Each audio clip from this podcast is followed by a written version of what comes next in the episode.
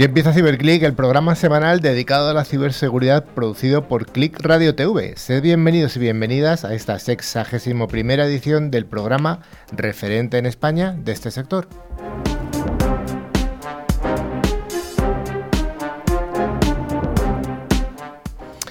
CiberClick se puede escuchar a través de las 54 emisoras que distribuyen la señal en España en toda la geografía, desde Canarias hasta el País Vasco, desde Galicia hasta el sur, hasta el extremo este de Andalucía, en fin, toda España está cubierta, tanto en pequeños pueblos como en grandes ciudades.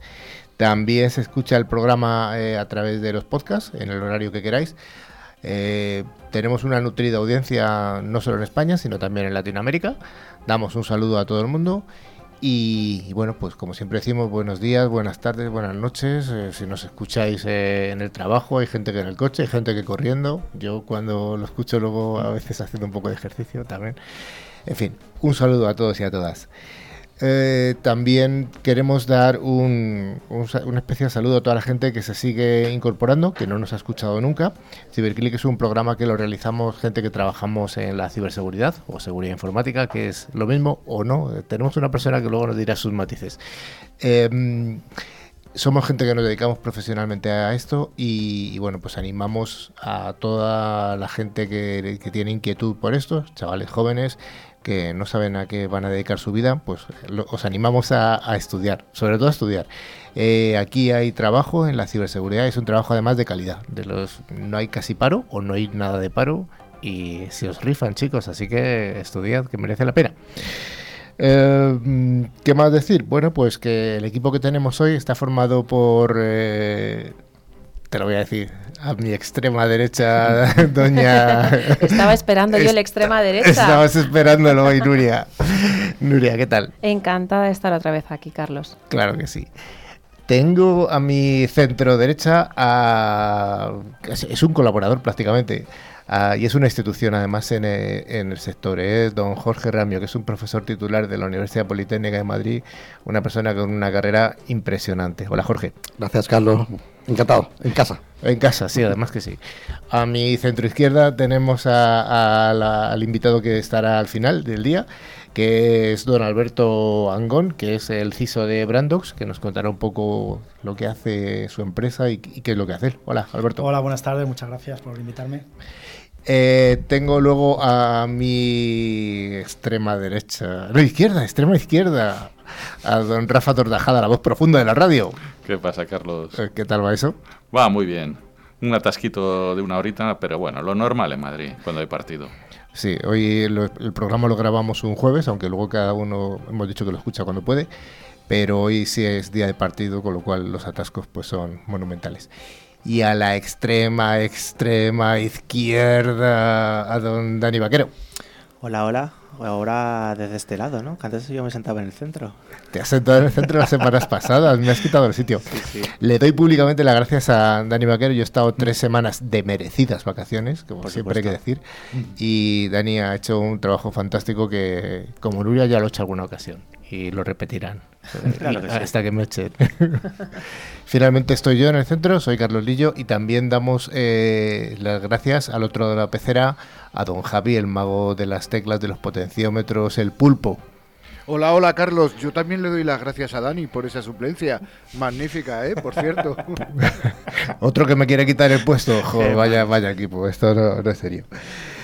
Bueno, eh, don Dani, ¿qué menú vamos a tener hoy? Bueno, pues hoy vamos a comentar las noticias más candentes de actualidad relacionadas con el mundo de la ciberseguridad. También vamos a charlar un poco con Jorge acerca de su nuevo proyecto que sobre todo a esos estudiantes que has comentado que les animamos a que se unan al mundo de la ciberseguridad, pues le puede resultar muy interesante. Y finalmente también charlaremos con Alberto, Alberto Angón de Brandox, para que nos comente pues bueno, toda su opinión acerca de, este programa y de lo que vamos a comentar y sus aportaciones en el mundo de la ciberseguridad, claro. Pues vayamos al primero de los bloques, el bloque de noticias semanales de la ciberseguridad.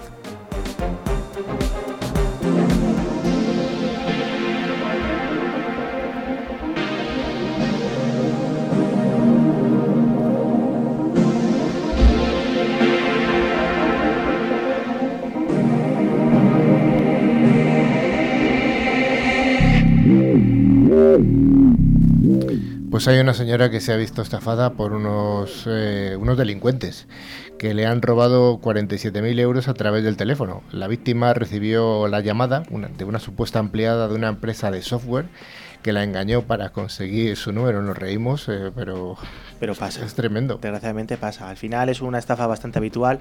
Recibes una llamada de un supuesto call center de soporte. Muchas veces se identifican como incluso desde Microsoft, ¿no? Entonces tienes Windows y te lo crees, ¿no?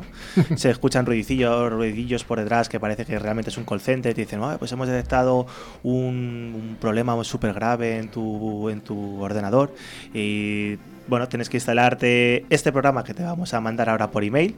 Te la descargas desde el, el hipervínculo, el link que, viene, y que te lo va a solucionar todo. Pues además mm, suelen, aunque hablan en castellano muchas veces, otras veces en inglés, pero bueno, al final tienen la labia suficiente para convencerte y finalmente cometer la estafa, ¿no? Esta usuaria, pues al final abre ese email, muchas veces que tiene la apariencia de ser bastante corporativo y pues causa buena impresión, se descargan ese programa supuestamente milagroso que les va a solucionar un problema que ni siquiera sabía que tenía y ahí es donde se comete ya eh, pues el ciberincidente. ¿Y qué, es, qué pasó a continuación, Rafa? Bueno, pues se descarga el programa y una vez puesto en funcionamiento les eh, mostraron las diferentes direcciones IP que habían usado y su procedencia eh, rusa. Tras la supuesta reparación, pues eh, el empleado le dijo, pues oye, por mi trabajo, pues 5 euros usando y que usara la tarjeta de crédito. No es lo más recomendable, pero bueno, la víctima, pues convencida de que esto era verdad, pues cogió y, y pagó. Bueno, pues su sorpresa fue que unos días más tarde pues, se encontró con que habían realizado múltiples transferencias de entre 500 y 3.000 euros, acumulando un total de 47 eh, 47.000 euros. Entonces, aunque procedió a- inmediatamente a la cuenta eh, y, y al bloqueo de las cuentas de las tarjetas, pues eso, hay que poner, puso una denuncia y en, en la policía ya a ver qué pasa, pero me parece a mí que los 47.000 euros ya, ya no lo va a tener. Bueno, es un problema bastante habitual recibir este tipo de llamadas, entonces, eh, a- sobre todo hay que aplicar el sentido común. Si ni siquiera hemos detectado un problema en nuestro ordenador, pues mm, a cuenta de que tenemos que hacer este tipo de actuaciones. Además, resulta un tanto sospechoso ¿no? que se pongan de manera proactiva en contacto con nosotros y que luego además nos pidan esos datos bancarios para hacer algún tipo de transacción financiera o incluso que nos pidan instalar nada. No instalemos nada, aplicamos el sentido común y ante la duda preguntemos, ¿no? Y además es que un call center, vamos, para contactar con ellos pasas por 18 maquinitas y dar 3 veces 2, 4 veces 1. Lo raro es que te llamen, que te llamen a ti de manera proactiva para proponerte una solución. Pues sí, porque eso no... Bueno, pues damos la bienvenida también a don Sergio, que ha llegado tardecillo. ¿Qué pasa? Más atasco del habitual, ¿no? Un atasco... A ver... Sí, era por el partido de fútbol. Bueno, pues ya que llegas, cuéntanos la siguiente noticia. Bueno, pues la siguiente noticia viene directa desde, desde Oriente Medio, desde Israel en este caso. Que bueno, el ministro de, Israel, que es Yuval Sianitz, eh, que es el ministro de Energía, ha anunciado que han tenido a tiempo un ciberataque que es bastante peligroso contra una planta de, energía de allí. Eh, bueno, en- de este, este ataque se sabe un, eh, poco todavía, pero bueno, ha denunciado que, ha sido un ataque bastante que podía haber sido bastante peligroso, pero que lo han detenido a tiempo y que bueno, hubiera sido un ataque de, de consecuencias catastróficas si se hubiera concretado. Aquí lo curioso es que ha hecho el, anuncio en una de las mayores ferias de ciberseguridad que se hace en Tel Aviv todos los años, que es el Cybertech. Que bueno, luego tiene ramificaciones y demás en otros ¿Lo conoces países. de primera persona, quizá? Yo estaba allí. Ahí ha estado, Dani. Sí, sí, entonces, bueno, pues la audiencia cuanto menos era bastante interesante, ¿no? Porque tenías ciberexpertos, ¿no? En muchísimos ámbitos, de muchísimos fabricantes, compañías repartidas por el mundo. Es cierto que tampoco dijo nada. Dijo, bueno, pues hemos parado un posible ataque en nuestra planta de energía que puede ser catastrófico, pero a la postre tampoco desveló ninguna cosa interesante. Entonces, bueno, pues... Oye, yo tengo una curiosidad por este evento. Ha sido la semana pasada, cuando has estado tres días, ¿no? Sí. Allí. Eh, eh, los eh, gurús eh, que van allí de todo el mundo son como tú, o sea, gente que viste normal con la camisa a cuadros o van todos con capucha y se ponen así. No, no, para nada. para nada. Además, date cuenta que al final es una feria de tecnología que lo que se intenta buscar son posibles inversores, compradores y demás. Pues hombre, hay que ponerse un poco más guapo, ¿no? Para engatusar. Bueno, ¿algo más, Rafa, que quieras comentar sobre esta noticia? Nada, eh, bueno, eh, todos los ataques que se hacen a- sobre este tipo de infraestructura, pues pueden causar, eh, como ha dicho Sergio, unos destrozos bastante importantes. Una central nuclear no es para unos semáforos o es, es un tema muy, muy grave. Entonces, pues bueno, yo no sé si la gente es consciente de que el universo, eh, vamos, el, el planeta es de todos, no que una cosa que pasa aquí pasa en otros sitios. Además, en, en este caso, otro compañero de, de este ministro, que es el presidente de, de la Corporación Eléctrica de Israel, dijo que, bueno, que la suya es una de las organizaciones más atacadas, también protegidas del mundo, y que de hecho durante el año pasado, durante 2019, registraron una media de 10.000 eventos sospechosos cada segundo. O sea que no es, no es moco de pavo. Además también eh, ha anunciado que van a colaborar con Japón de cara a las Olimpiadas de este año en Tokio porque es un evento de, pues, de, de también de magnitudes eh, mundiales. A ver, lo que pasa que objetivo de, de Yo ciberataques. creo que se van a sentir agobiados en, en- en- en Japón por el virus de este y por el, y El por coro- el otro. El coronavirus. Sí, sí, ya veremos cómo acaba esto. La siguiente, Rafa. Bueno, pues eh, la siguiente noticia es sobre una estafa de unos cibercriminales que casi, eh, bueno, que han conseguido eh, ata- atacar ciber eh, a través de un phishing o, bueno, o se han, han hecho una- un, un pequeño engaño a un museo holandés, el Museo Nacional de Twince, no sé cómo se pronuncia esto en holandés, no muy Mira bueno. que te damos palabras raras, Rafa. Sí, es sí. que de verdad. Esta estafa ha sido de casi 3 millones de, de euros y eh, los, vamos, este museo ha sido engañado porque eh, han comprado una obra de un pintor inglés, John Constable, del siglo XIX, cuyo título no se ha desvelado y que varios medios holandeses apuntan a que se trate de un paisaje. Sí, el museo no ha querido eh, dar detalles sobre el cuadro robado, pero realizó esta transacción creyendo que la hacía con el marchante londinense Dickinson.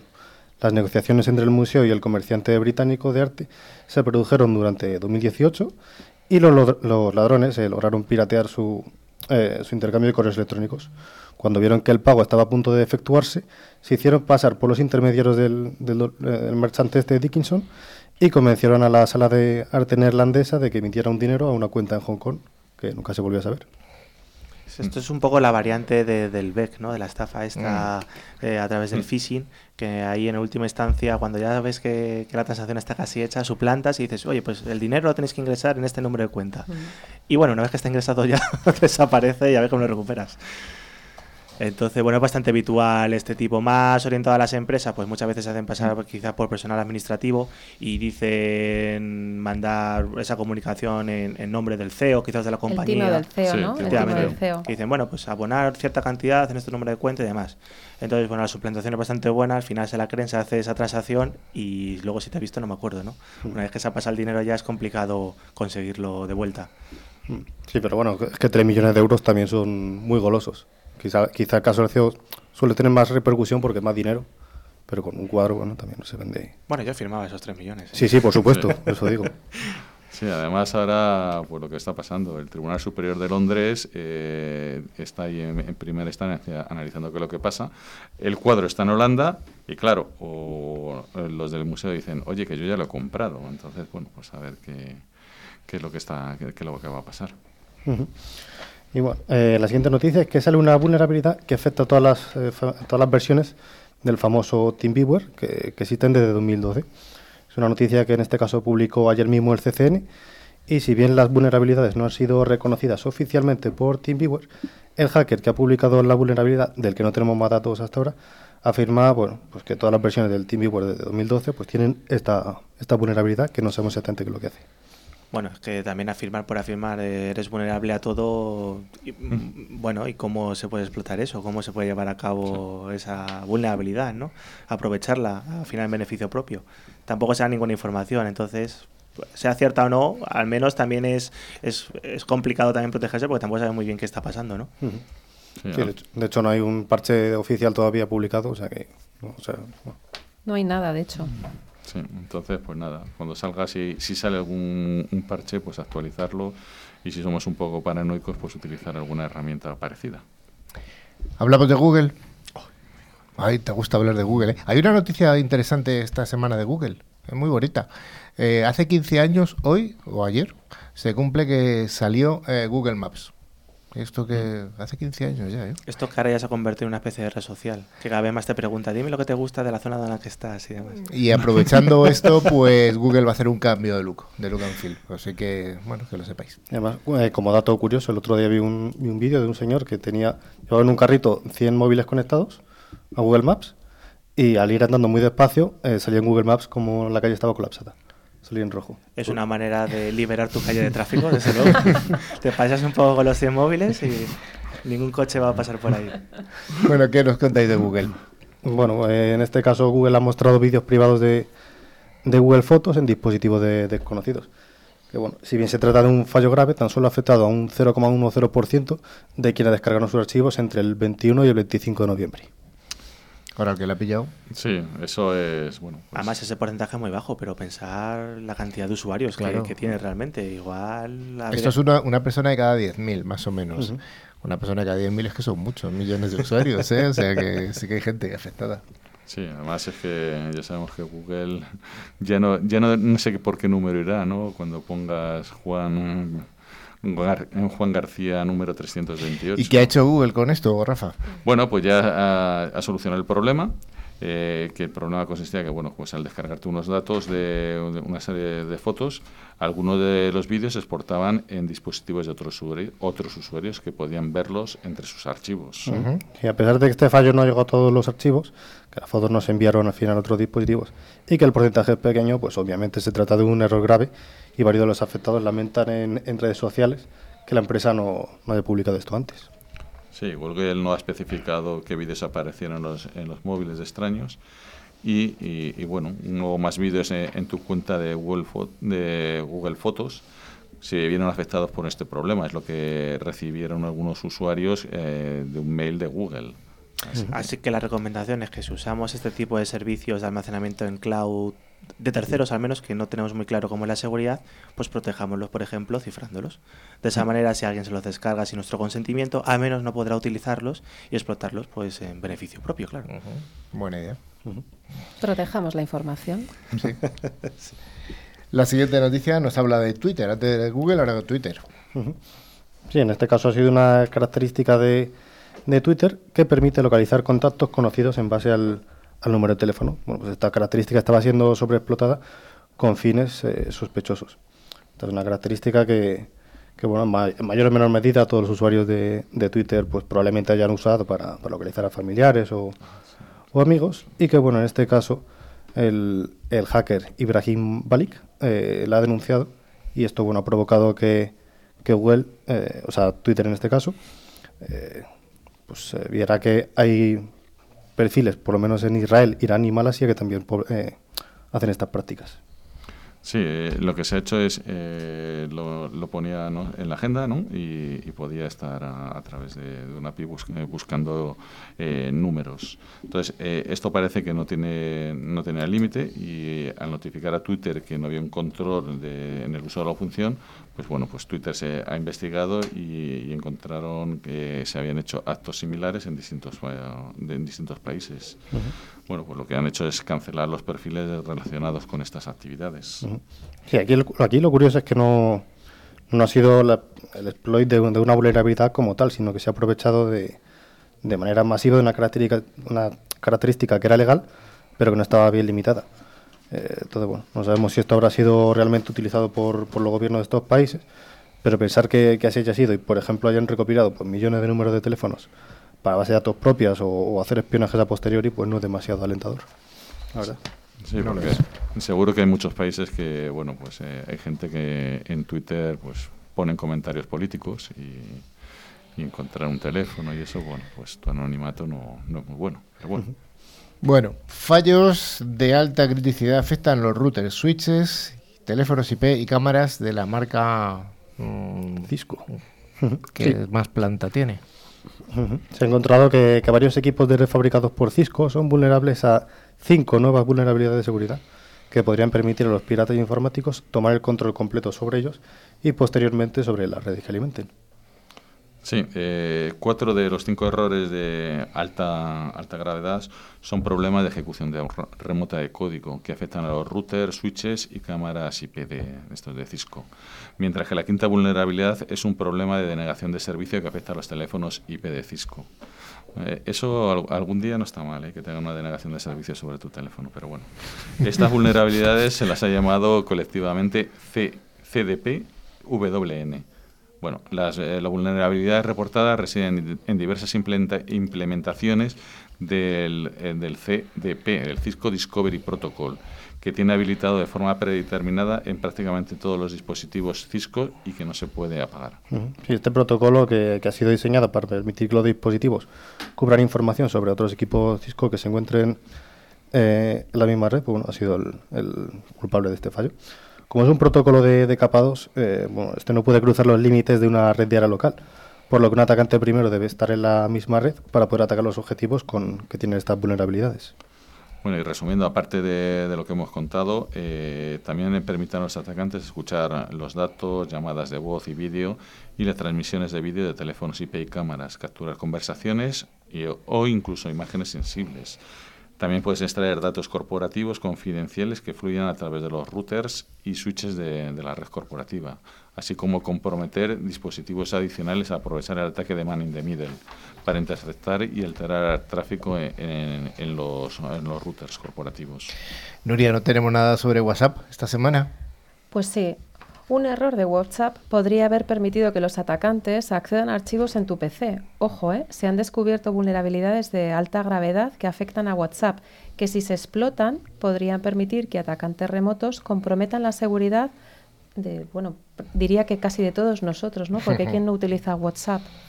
Pues bueno, lo que pasa es que dicho así da bastante miedo, pero en realidad tiene su, mm, su, su, su coto, ¿no? Al final solo afecta la versión de WhatsApp a través del navegador, hmm. porque bueno, no se autentican ciertos eh, mensajes que pueden ser modificados y claro, como lo estamos utilizando en ese ordenador, una vez que entramos por, por ese vector, ya podríamos leer los ficheros que tenemos pues en nuestros Windows, Mac o lo que sea. Entonces, bueno, no es que significa que nos vayan a robar el móvil a través del WhatsApp, por el estilo. ¿No? No, no, afortunadamente no. O por lo menos que se sepa, desde luego. Rafa, si, si te lo robas en el móvil, tirabas ya por fin eso. Mira que me meto contigo, sin decir marcas. es que Apple no. Una noticia también que me ha parecido curiosa esta semana ha sido pues, bueno, unas ciertas vulnerabilidades que han sacado, eh, han salido en las bombillas de Philips Hue, que al final es el nuevo IoT que tenemos todos en nuestras casas para tener una domótica fantástica. Entonces, al margen ya de la vulnerabilidad que fuera, que probablemente pues sería pues una denegación de servicio o algo así para apagarlas, la problemática que surge ahí es que las tienes que parchear y actualizar, ¿no? Lo que requiere un reinicio y demás. Es decir, que nos enfrentamos a un mundo en el que eh, este, este tipo de mantenimientos puede afectar de forma masiva y quedarnos, por ejemplo, a oscuras durante cierto tiempo hasta que eso se, se lleve a cabo. Pues yo tengo un controlador de V en casa, sí, lo voy a revisar si ya tiene alguna actualización, que no lo sé. Y en este caso piensa que a lo mejor tienes una bombilla o dos o tres, pero piensa en un futuro en el que a lo mejor un hospital entero puede tener toda su iluminación con un sistema automatizado, ¿no? Y se enfrenta, sea de esta marca, sea de cualquiera, a este tipo de problemática, pues puede convertirse en un error bastante grave. al final pensamos que la tecnología nos ayuda en el día a día, bueno, pues a hacerlo todo más fácil, pero también tiene sus riesgos y uno, por ejemplo, puede ser, puede ser esto, ¿no? Bueno, mm, interesante, yo voy a dejar la, noticia curiosa, que la estuvimos hablando de, si contarla o no. Dani decía que no, yo lo dejo aquí y ahí que quede, ¿no? Hace unas, unos meses ya vino una invitada que era Carmen, Carmen de, de Alot, y vino, bueno, pues tuvimos una entrevista y al final le preguntamos por su hobby. Y su hobby eran las abejas, la, apicultura. Y entonces eh, yo lo dejo aquí en la mesa hay por ahí corrientes de opinión que dicen que el 5G está matando a las abejas. Madre mía. Bueno, vamos a ver. Yo Sí, según ellos la explicación es porque ese 5G puede aumentar el calor corporal de los insectos, de alguna manera, no me expliques cómo, y entonces puede afectar pues a los biorritmos y causar la muerte de, en este caso, de las abejas. Bueno, Eh, ¿Sabes que las abejas matan así a las avispas eh, asesinas? Con Sí, calor. sí. Las, se, pueden moverse alrededor. y- bueno, eh, no, no es el programa de apicultura, pero haya quedado el 5G y que la gente lo investigue. Que yo creo que al menos darle una opinión. A mí me preocupa más ese 5G que aumentar el IoT, todas las, el ancho de banda de todos nuestros dispositivos. Esos ataques Sí. de negación de servicio van a ser brutales, más bien. Pero bueno, habrá que ir viendo La ciberseguridad es el sector más dinámico y pujante de las tecnologías de la información. CiberClick es el programa de referencia en español de este sector. Sus noticias, novedades y recomendaciones son analizados semanalmente por Carlos Lillo y su equipo de expertos. CiberClick, el programa referente de ciberseguridad.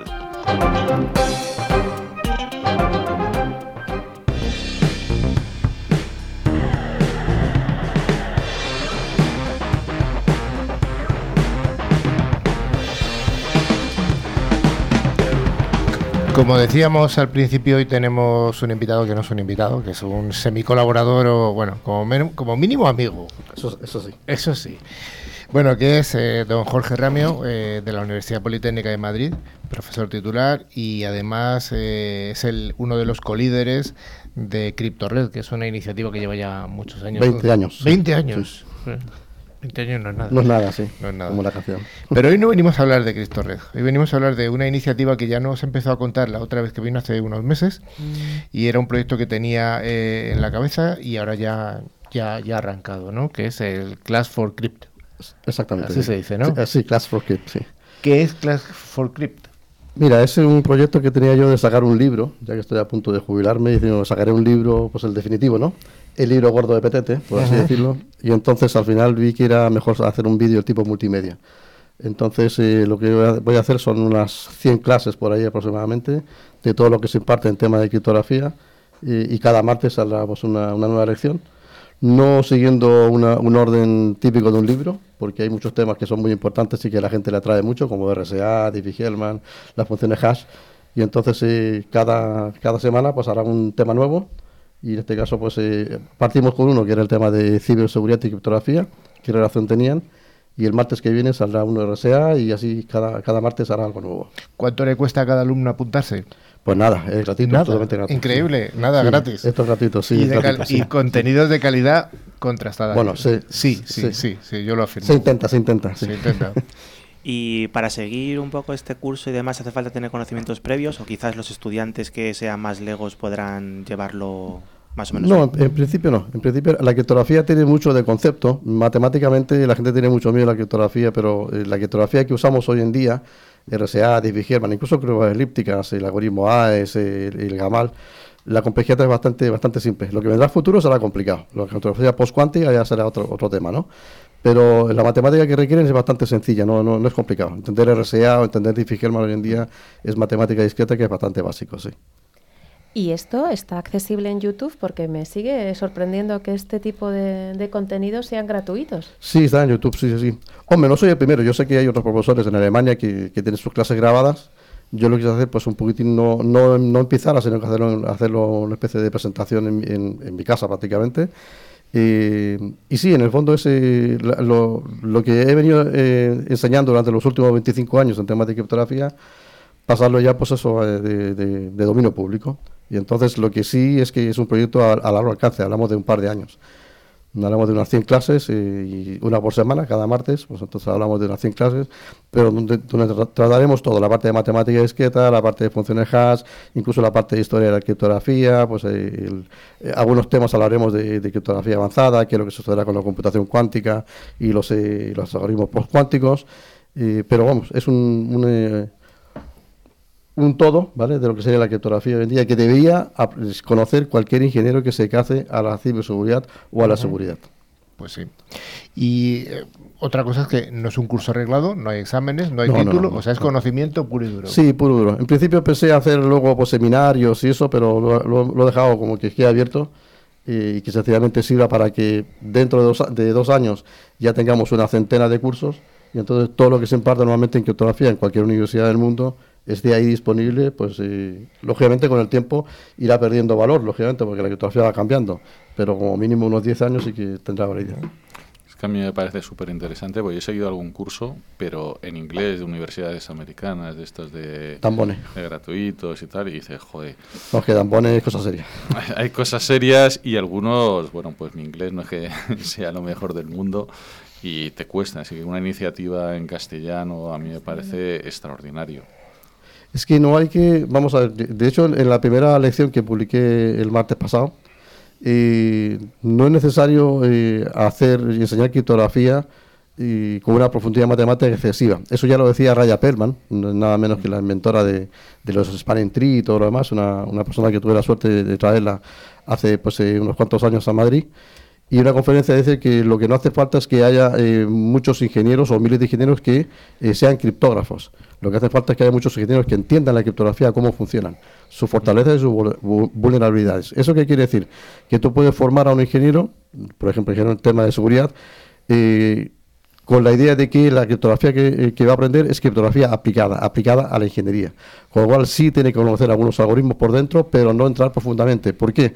Y termino. Porque no vamos a formar ingenieros que vayan a diseñar algoritmos criptográficos. La gente que diseña algori- algoritmos criptográficos es muy poca a nivel mundial. No digo contado con los dedos de las manos, pero es muy poca y son grandes universidades y grandes grupos de investigación que sacan nuevos algoritmos criptográficos. Y un ingeniero, el 99,999% van a ser personas que van a dedicarse a hacer una PKI, etcétera, y tienen que saber cómo es la, eh, es la seguridad de la criptografía que se usa hoy en día. Oye, la criptografía en todo lo que tenga que ver con la seguridad informática, ciberseguridad o seguridad de la información, que quiero es la siguiente pregunta que te voy a hacer, Sí. está debajo de todo. Sí, es, Está debajo es- de es todo. transparente, es transparente. Lo, lo primero que tú haces cuando vas a comenzar a una clase, y de hecho vengo hoy día de, de clase con mi, muchos alumnos de la, de la OPM, es eh, entrar a Amazon.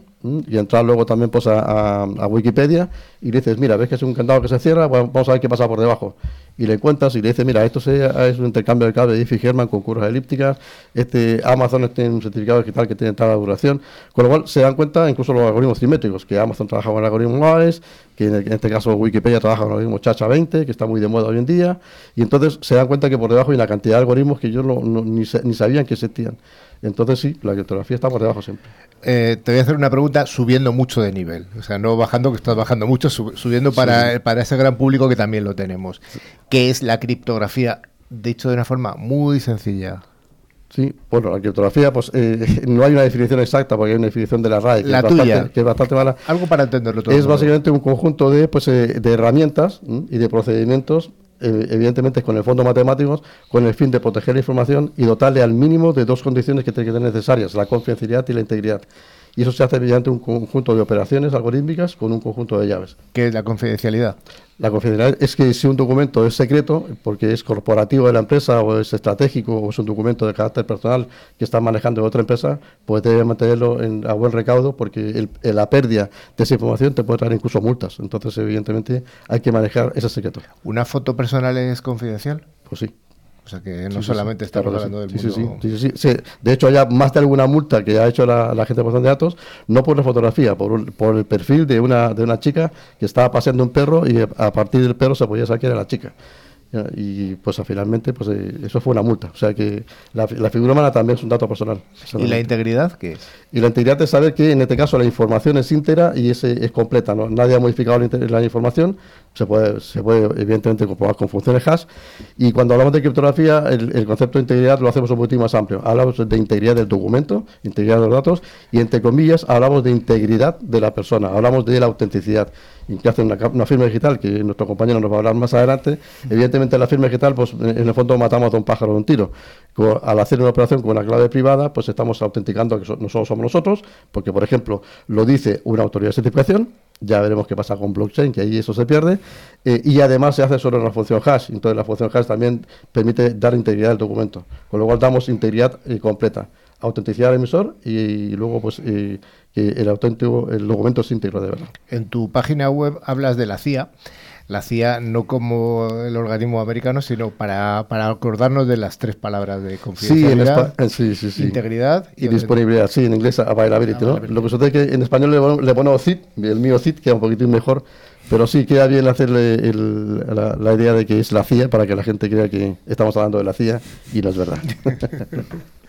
Oye, eh, en cuanto al proyecto que te trae entre manos ahora, ¿lo estás haciendo tú solo o tienes alguien que colabora contigo? Mira, de momento lo estoy haciendo yo solo, pero me imagino que luego cuando entremos en, algunos puntos que son bastante más, eh, más necesarios que entre gente de matemática, curvas elípticas o algo así, es posible que pues ya pida el favor a alguien, que, que alguien pues eh, conmigo pues eh, colabore eh, porque el proyecto ya va a estar andando, se supone que el proyecto funciona bien, o sea, he sacado las lecciones y cada día se descargan una, entran unas 100 personas, es decir, a, a un, a un ritmo de, de, de 100, de 100 visualizaciones por día, es un ritmo... Altísimo. A, a nivel académico es altísimo, la gente no lo cree, la gente dice, sacas un vídeo, solamente lo ha visto 20.000 personas.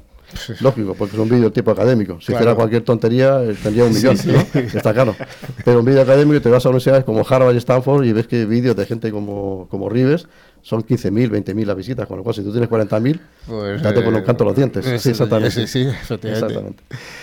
Bueno, don Jorge, pues yo creo que hasta aquí la presentación. Cuando vuelvas a venir por aquí dentro de unos meses, veremos a ver cómo si esas 100 diarias pasan a 200. Pues- Seguro que después de escuchar este programa la gente... Seguro que sí, seguro que sí. Eso lo, lo puedo asegurar. sí. Eh, ¿Alguna pista para entrar en donde tienen que verlo? No, mira, sencillamente es lo más fácil. Bueno, hay un canal YouTube particular mío. En este caso lo- no lo he puesto en la universidad porque yo ya me voy a jubilar pronto de la Politécnica de Madrid, aunque estaré dando batalla en otras cosas. Y he hecho un canal personal mío en YouTube. Pero lo mejor es directamente preguntarle a, a Google por Class for Crypt, Class con dos S, y for, la- el 4, for Crypt, y entonces aparecerá eh, automáticamente la página web de YouTube, aparecerá también pues el Twitter y las redes sociales. Lo voy a repetir. Class con dos S, 4 Cuatro. y Crypt con Y. Con Y, sí. Crypt, ¿Vale? sí. Crypt. Pues muy bien, pues Muchas hasta gracias. aquí, hasta aquí, don Jorge. Muchas Gracias. gracias.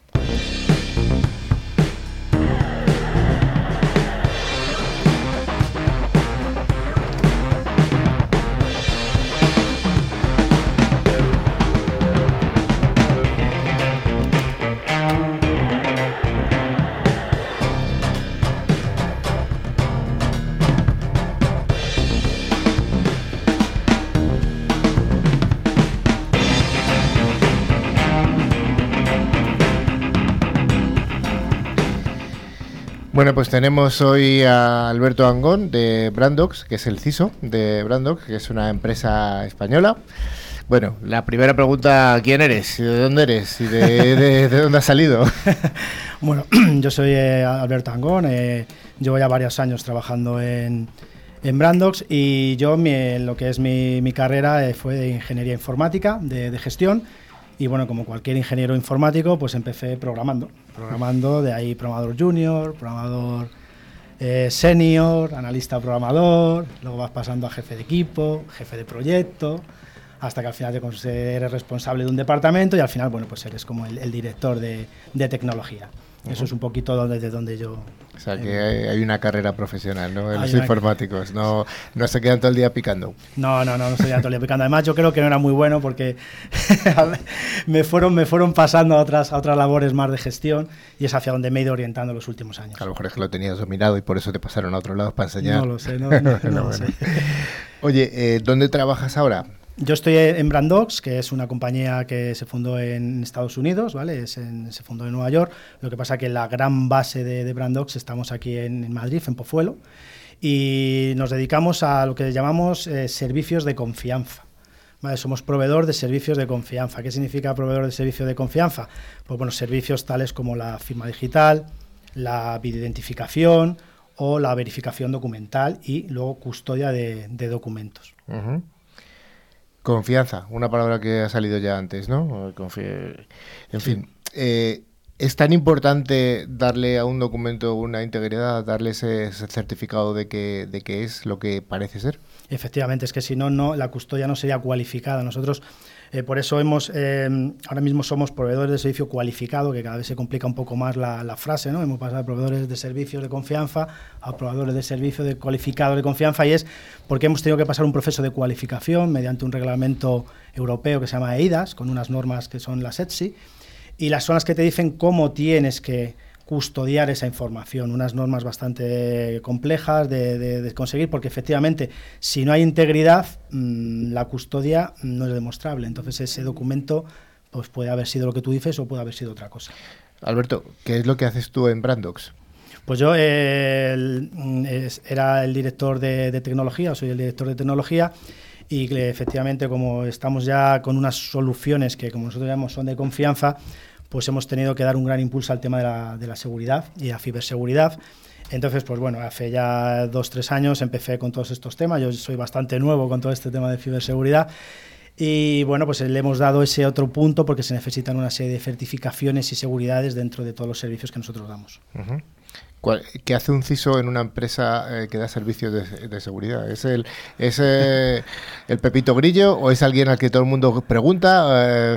Eh, Pues ¿Es el todavía. bueno o el malo? Sí, todavía la gente. mm, Esto es un poco como cuando te decían que eras el informático. Entonces, eh, el informático puede saber de todo y hacer de todo. Entonces, lo mismo es con el tema de la seguridad. O sea, es como que pasa cualquier cosa y bueno, pues se lo tenemos que decir al FISO, ¿no? Entonces, bueno, eh, labores, un montón de labores y yo cada día voy descubriendo más. Hoy, por ejemplo, ya con todo lo que estáis contando, pues hay muchas más cosas que hay que explorar y que tener. Entonces, bueno, el FISO, pues eh, todo el tema de seguridad, no solamente de, de software y de sistemas, sino también a nivel de las personas, que creo que ahora mismo es donde más problemas hay, el tema de que llaman ingeniería social, ahí es donde ahora más estamos haciendo hincapié. Ujú.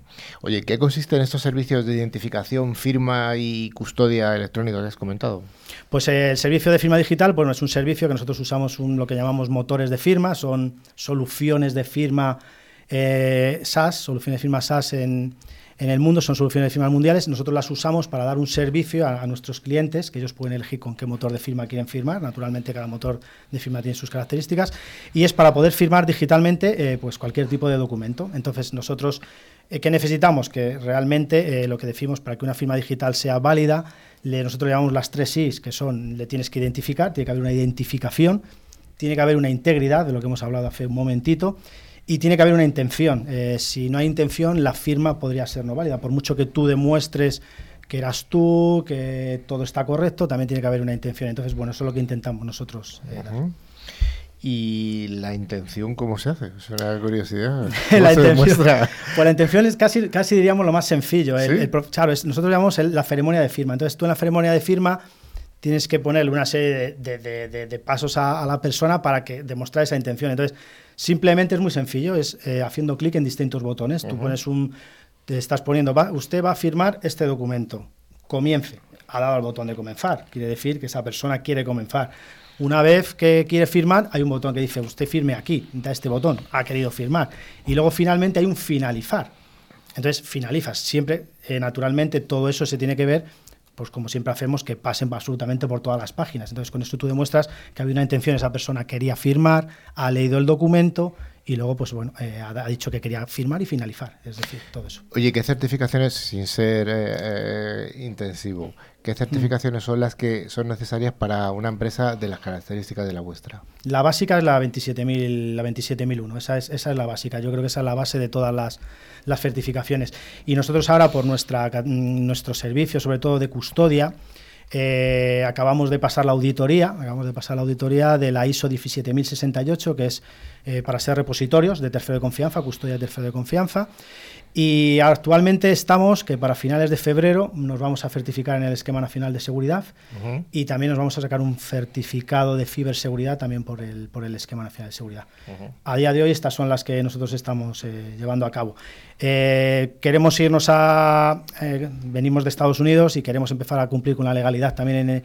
eh, no solamente aquí en Europa, sino también en Estados Unidos. Entonces también estamos mirando otra serie de certificaciones que son propias del país de Estados Unidos. Pero bueno, eso ya es otra, es otra cosa. Oye, dices que empezaste picando. ¿Cómo te pasas al mundo de la ciberseguridad? Pues no sé, porque me gusta. Sinceramente- gusta? Sí, sí, sinceramente. Siempre había picado y siempre me había basado en que el código no tuviera vulnerabilidades y que el código no tuviera errores. y Ah, eras estas- un programador concienciado. Sí, yo era Dani, malo. los hay, los hay. Sí, hombre, ese DevOps Sex o Sec DevOps, no sé llama. Por eso yo que- te digo que era, era mal programador, porque yo realmente a veces tenía que preguntar si este, ese objeto lo había definido bien o no, que a veces lo, no lo había definido bien, pero luego, sin embargo, las pruebas que aplicaba y tal, eh, sí que me las preguntaban a mí. Entonces yo, yo ya me iba orientando un poco más al mundo de las pruebas, de, de- de mirar si esto está bien, no está bien, qué vulnerabilidad puede haber aquí o allá. Eh, es un poquito, yo creo, por lo que ha ido, ¿vale? Por lo que ha habido todo eso y además a mí es que me encanta. Yo creo que en el fondo en su día estuve incluso mirando la posibilidad de ser eh, policía eh, de la parte de, de, lo que es la, pues eso, series como FSI y todo eso. Pero bueno, se me, quitó, quitaron las ganas cuando me dijeron que había que hacer lo mismo que todos los policías. Y luego encima tenías que estar dos años patrullando. Dije, bueno, yo quería ser policía científica, pero no, no me gusta patrullar ni esa serie de cosas. Oye, ¿tus labores dentro de Brandox son solamente CISO o tienes? Soy FTO y FISO, o sea, dirijo el departamento de tecnología y estoy en el comité de, de seguridad de, de Brandox. ¿Y que- qué tal te encuentras como CISO y, y CTO? Bueno, pues eh, bastante trabajo, eh, hay bastante trabajo, lo que pasa que creo que lo puedo gestionar porque bueno, eh, muchas de las labores eh, que estamos llevando a cabo de ciberseguridad, pues tenemos eh, compañías que nos ayudan, es decir, toda la parte de hacer pentesting, de hacer análisis de vulnerabilidades, pues tenemos una compañía que nos ayuda de eso, con toda la parte de certificación, también contamos con otra compañía que nos ayuda también a hacer toda esta parte, entonces por eso lo voy llevando, si, si realmente lo tuviéramos que hacer todos nosotros, pues yo creo que no podría hacer las dos labores. Oye, ¿en qué proyectos o áreas de la ciberseguridad estáis ahora mismo? ¿Estás centrado tú en tu departamento? Yo ahora estamos centrados en sacarnos el esquema nacional de seguridad. Que no es poco. Que, que no es poco, efectivamente. Yo creo que lo llevamos bastante bien. Y realmente ahora mismo lo que más estamos es lo que hemos comentado antes, de lo que yo creo que ahora llaman, creo que es tercera generación. ¿no? Antes eh, la, la ciberseguridad estaba más orientada a la parte del sistema, luego se orientó más al software y ahora es más a las personas. Entonces, ahora estamos más en el tema de concienciación, en el tema de ingeniería social, porque por muchas medidas de seguridad que tomes en software o en sistemas, si luego hay una persona que se deja el post-it eh, y la, el usuario y contraseña en, Rafa lo en tiene la en su pantalla, trabajo, ¿eh? Sí. Rafa lo tiene. pues eh, ya se, se rompe cualquier tipo de seguridad. Eso lo he visto en, en más de una empresa y más de dos. Sí, sí. Sí, o, de- Eso- o dejas, o dejas un dejas un USB y la gente, pues la curiosidad mata al gato, ¿no? Sí, sí. Antes de preguntar nada, cogen, lo meten, a ver qué es, luego ya te dicen lo que es, pero a lo mejor si ya metiendo ese, ese, ese USB en tu ordenador ya lo has liado. Entonces, Sí. bueno, eso es un poco... Eh, oye, me gustaría que me contases un poco el tema de, cómo tratáis el vídeo, porque hablé contigo esta mañana cuando estuvimos preparando la entrevista y me contó una cosa muy interesante. Sí, el vídeo. Bueno, eh, ¿qué es lo que tenemos que hacer? Eh, este vídeo, eh, este servicio surgió para hacer videoidentificaciones. Y esto es por el tema, por ejemplo, de los onboarding bancarios, que bueno, hace ya tiempo que el SEPLAC, que es la ley de blanqueo de capitales, eh, dijo que esta, que esta identificación bancaria ya se podía hacer online. Es decir, ya no tienes por qué ir a la oficina, presentar tu DNI para que te den de alta esa cuenta bancaria y todo esto. Entonces ya se puede hacer online. Entonces nosotros pues creamos este servicio de videoidentificación que tenemos que cumplir una serie de normas que nos dice SEPLAC y también eh, hemos tenido que formar a, a nuestro equipo de agentes en poder detectar si los DNIs o no son falsos eh, de una manera online. Entonces, bueno, nos ha formado la policía y nos ha dicho una serie de cosas que rápidas, tres, cuatro cosas ¿Se básicas. puede contar alguna o no se puede Sí, contar? por ejemplo, el, el simple hecho de mover, tú, mediante el vídeo, el simple hecho de mover el DNI puedes ver si hay hologramas o no hay hologramas, puedes ver si hay una tinta OBI o no es una tinta OBI. El, solamente el hecho, que es una cosa rapidita, de rascar donde está el, este, este pin que tenemos en el DNI, si suena, está claro que es real. Si no suena, es una fotocopia. Pero al final todas estas cosas, ¿cómo lo haces online? Claro. Pues eh, se lo dices al, al- al- al cliente, se lo dices al cliente, tú coges y le dices al cliente, por favor, ¿puede mover un momentito el, el DNI? El, cliente coge, lo mueve. Por favor, ¿puede rascar con la uña donde está? Ah, muy bien. y ya está, y eso, y eso es lo que se hace. Se le hace real, pero aunque- también hay que tener una cosa en cuenta, y es que cuando tú sabes que al cliente le estás grabando, eh, yo no creo que nadie que quiera hacer mal se va a dejar grabar, porque si alguna vez nos ha pasado, pues al- alguien aparece como con una capucha o aparece con, con las luces apagadas, entonces eso no se puede hacer. Directamente se le dice, "Oye, oiga, esto no tiene, tenemos que identificarle bien, tenemos que verle la cara. Entonces, bueno, pues al final muchos de ellos también pues el- lo, lo cortan eso. ¿Y, y hay medidas también para protegerse, por ejemplo, de los deepfakes que se llevan ahora mucho de moda, que te hacemos un vídeo, que lo estamos jo- mediante software adulterando y diciendo, diciendo lo que queramos decir, pues moviendo ya sea la boca, eh, ese DNI a lo mejor que se mueva de cierta manera, etcétera. ¿Hay manera también de protegerse de eso? Eso estamos con ello, porque sí que mm, puede ser algo que nos, que nos podría ocurrir, el que alguien pudiera meter un vídeo, pero realmente al, el mayor problema que tendríamos con eso es en el otro, el servicio que tenemos de identificación, este que estoy contando es asistida, hay gente por detrás, hay unos agentes que están especializados en eso y lo podrían detectar. Eh, lo que tú me estás contando sería más para el otro servicio de desasistida. Ahí sí que podría haber algún tipo de, de- de- de trucaje o de deepfake, como tú dices, de, de- de poder hacerlo. Pero una asistida guiando por una persona, Entiendo que son precios diferentes, la desasistida de la asistida. Son Naturalmente. servicios y precios Claro. naturalmente. Nada, ni todo cuesta dinero. Eh, esta vida es. todo. Oye, eh, ya para ir acabando la, la entrevista, eh, quiero preguntarte, desde el punto de vista de una empresa de seguridad, para que se lo expliques a todo el mundo por qué es importante certificarse en el Esquema Nacional de Seguridad. ¿Qué tiene, qué plus da a una empresa como vosotros? Eh, para empezar, eh, nos queda una serie de procedimientos eh, que seguramente algo que no, esté, que no estemos haciendo del todo bien, seguro que lo mejoraremos. Y luego, naturalmente, con el Esquema Nacional de Seguridad podemos ir también al sector público, que ahora mismo te lo exigen, y entonces, bueno, pues también es, es algo en el que tenemos. hemos visto que el Esquema Nacional de Seguridad está muy, mm, es muy orientado como la ISO 27001, pero bueno, tiene otra, otra serie de cosas. Entonces, seguramente completemos mucho más todos, todos nuestros procedimientos. Alberto, pues yo creo que ha sido una entrevista muy interesante. Además, has contado cosas distintas. Vale, pues gracias, yo encantado. sí, sí, has contado una visión bastante diferente y, muy de, tocar. Nunca mejor dicho, lo del el, lo del el, DNI, ¿no? Pues muchas gracias. Gracias.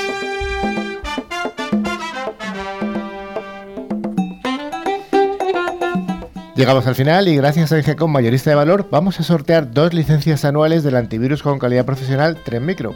El valor del regalo es de 50 euros y puede ser muy interesante para proteger aquellos regalos o lo que sea, que ya se han pasado los regalos de Navidad, Dani.